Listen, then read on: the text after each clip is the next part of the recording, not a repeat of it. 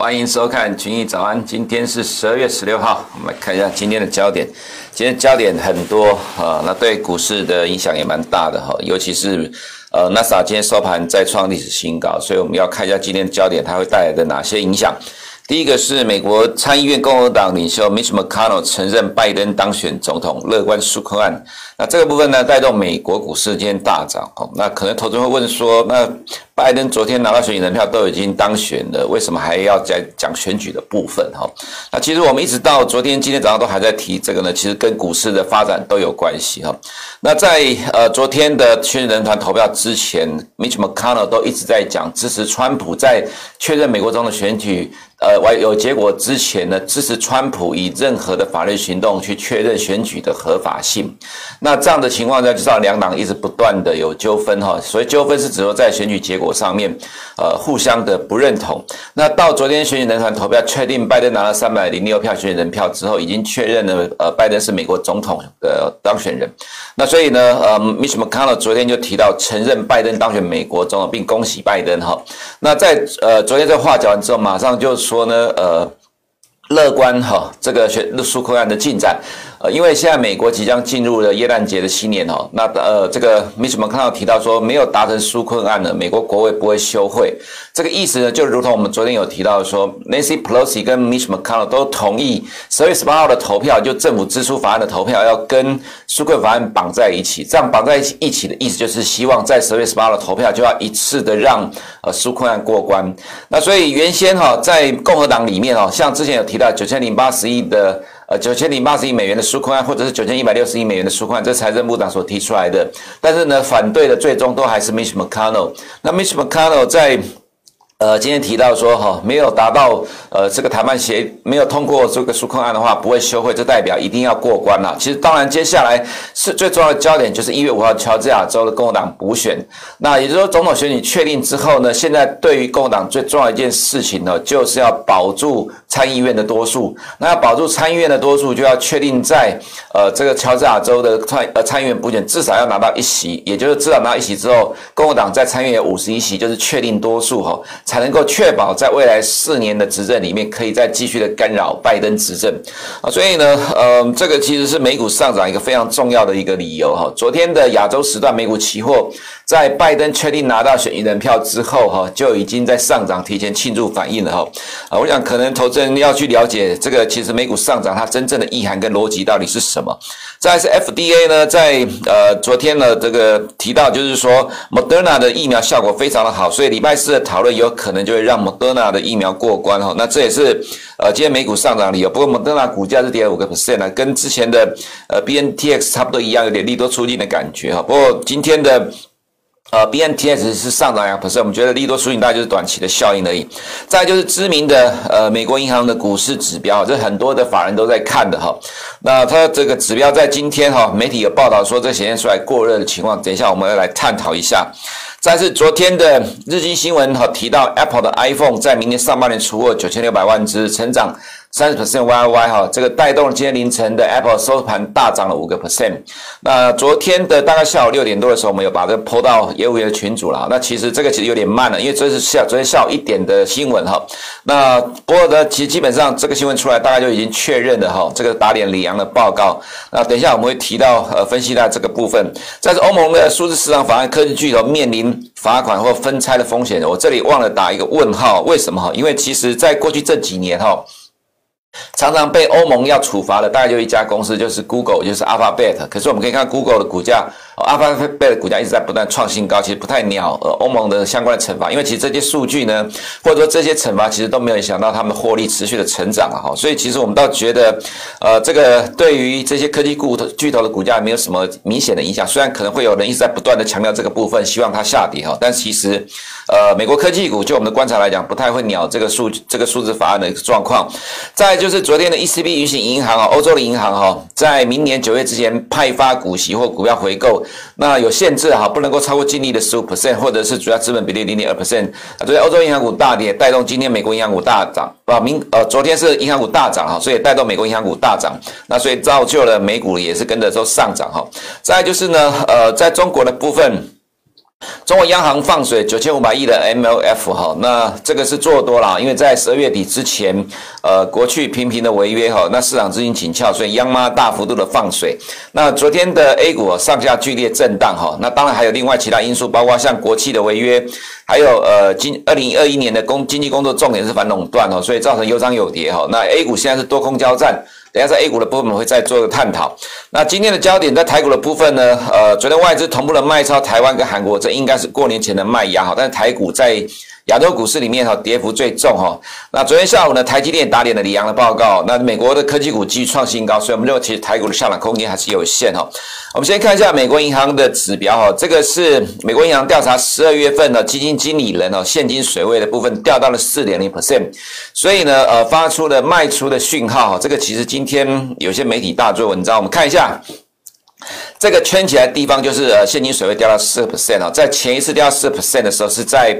呃，去年年底哈，不过掉到四个 percent 的时候，其实股市还有继续上涨。那这边持续掉下来的时候，其实才涨了一段。到今年一月，呃，要到今年一月底的时候呢，呃，新冠肺炎疫情爆发，所以跌下来。如果你往前看上一次来讲的话，这当然是 OK 的。不过再往前再看到上一次跌到四 percent 现金水位的时候，是在二零一三年哈。但是其实在当时候美股是一路的继续的上涨，所以这个指标到底有没有用，见仁见智了哈。那这只有大概十年的时间可以参考，其实我觉得样本性不足。那喜欢做统计分析的，当然就会觉得说，哦，这个来到四 percent 就要崩盘了哈。那我想可能。就拿来参考用就好了。其实就我个人的角度来讲，我不太会去用呃统计数据来做股市的决策了哈，因为毕竟统计只是个参考的依据，它只能看到表象，它没有办法看到成因。你不知道每一次发生的状况的呃上涨下跌造成的原因跟结果的话，你就没有办法去判断这个统计数据它呈现出来的趋势能够维持多久哈。这个其实是喜欢看统计呃统计数据来做决策常常会犯的错误哈。那在我们看到的另外一个。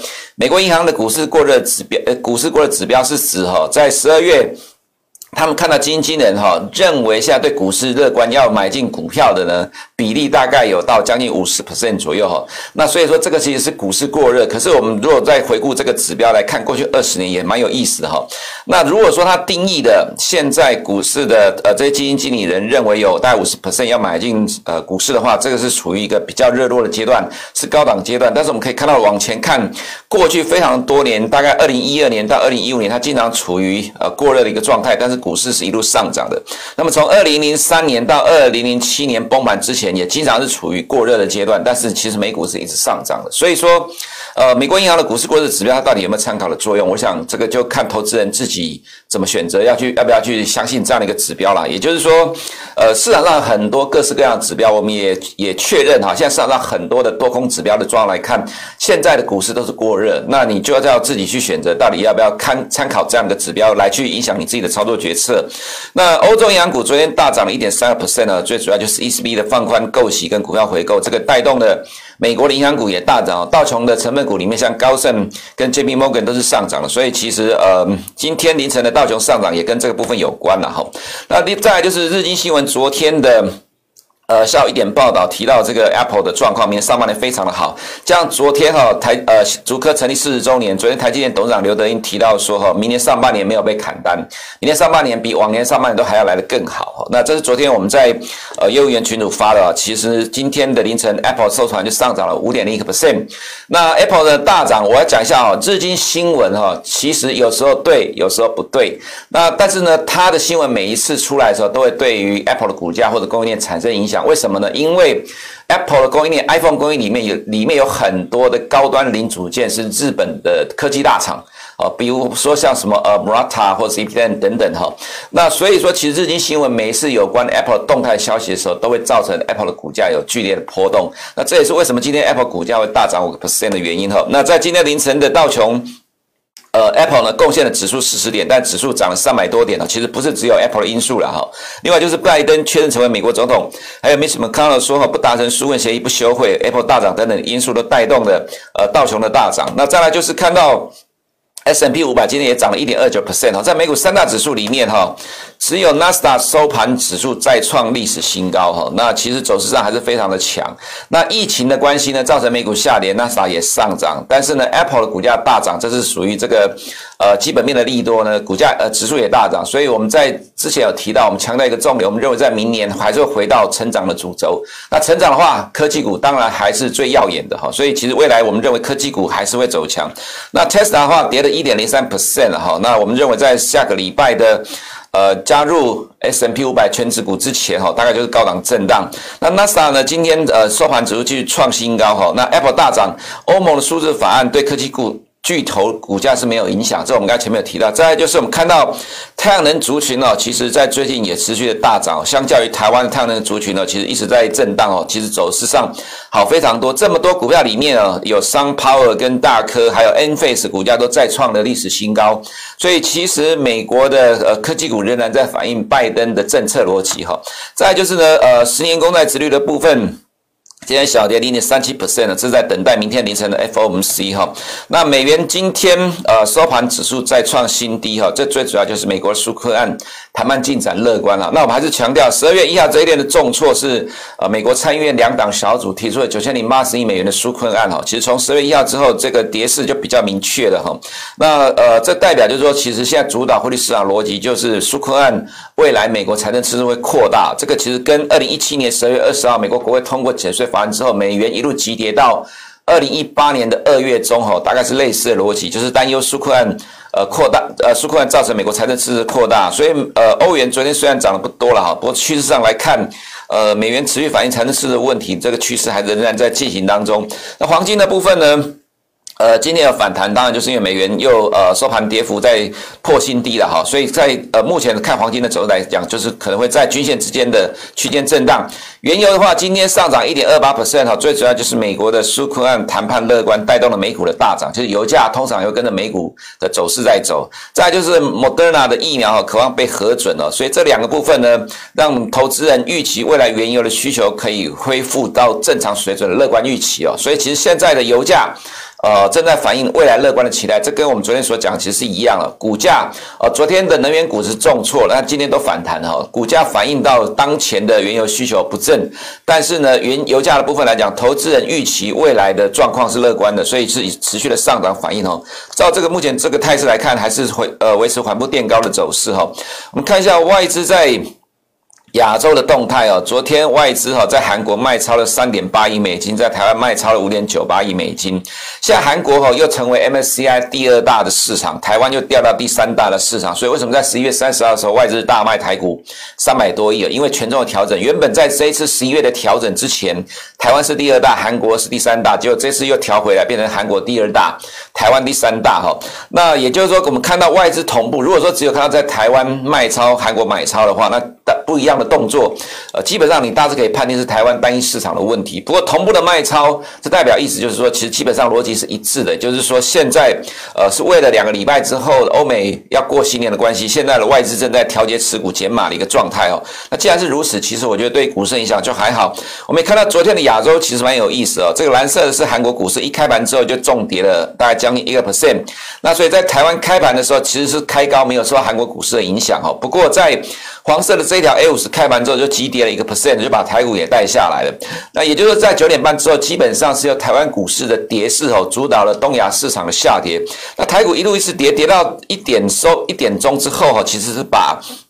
韩国也带来整个东亚股市全部带下来，但是呢，在一点之后，我们可以看到韩国股市呢，在呃台股接近收盘之后就开始往上拉，A 五十也是在台湾接近收盘之后就开始往上拉。为什么要讲讲这个部分呢？其实台湾股市在东亚市场的动态哈，其实是洞见观瞻，台股一直是很有一个影响力的指标。那台股的涨跌呢，都影响到东亚市场，所以也常常看到呢，如果台股特别弱势的时候，在台股收盘之后呢，其他市场都拉起来。那要讲说，呃，其他市场在台股收盘之后拉起来。是代表意思是呢，其实昨天台股的重挫，呃，严格来说，你可以把它归向是台股单一的因素，因为其实即使昨天外资卖超韩国，其实韩国也没有跌那么重哈，而且在台台湾收盘之后都拉起来，这代表了昨天的状况有可能是另外一个因素，因为今天期货结算，我们可以留意到，呃，之前的台股的期货结算通常在礼拜一的时候会先拉，然后到礼拜、礼拜三就高档震荡，但这个礼拜一呢，其实并没有拉，反而昨天重挫，那当然有些解读说是要降呃杀低不多单了哈，那我们边走边看啊，如果真的。